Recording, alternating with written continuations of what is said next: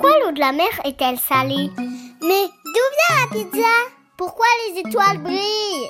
Tu te poses des questions? Y a qu'à demander et l'équipe de kidsmatin.com y répond. Comment on fait pour rêver? Voler au-dessus des nuages. Se téléporter d'un lieu à un autre. Chuter à l'infini.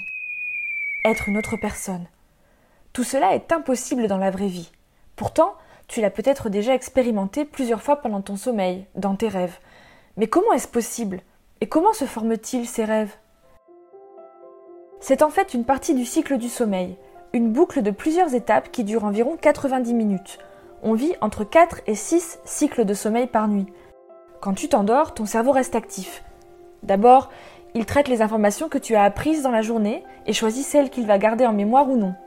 Ce rangement peut durer jusqu'à 50 minutes. Puis la température de ton corps diminue, ton rythme cardiaque aussi. Tu entres alors dans le sommeil profond. C'est un moment très important où ton corps se repose et aide tes cellules, ces éléments de base qui composent tous les êtres vivants, à récupérer. Par exemple, c'est durant ce sommeil profond que tes cellules prennent soin de tes os et de tes muscles. Arrive enfin la dernière partie de ton cycle de sommeil, celle où tu rêves. Cette partie, qui peut durer jusqu'à 20 minutes, s'appelle le sommeil paradoxal.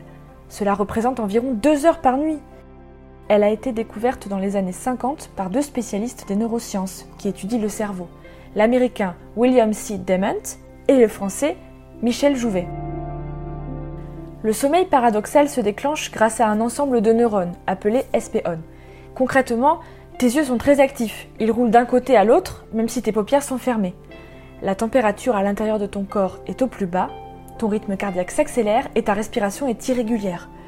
Sauf que le reste de ton corps reste immobile. Tu es comme paralysé. En fait, une partie de ton cerveau t'empêche exprès de bouger tes bras et tes jambes. Et heureusement, imagine les dégâts que tu ferais si tu faisais en vrai ce qui se passe dans tes rêves.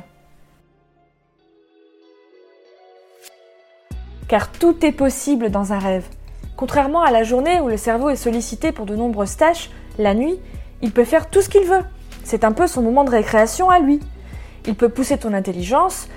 Tu n'as jamais rêvé que tu as inventé quelque chose Et laisser aller toutes sortes d'émotions, comme la joie, l'amour, mais aussi le stress, la colère, la peur et l'angoisse, des sentiments qui donnent les cauchemars. Certains scientifiques pensent que les rêves sont la conséquence d'une bataille entre les neurones, mais qui n'a pas vraiment de sens.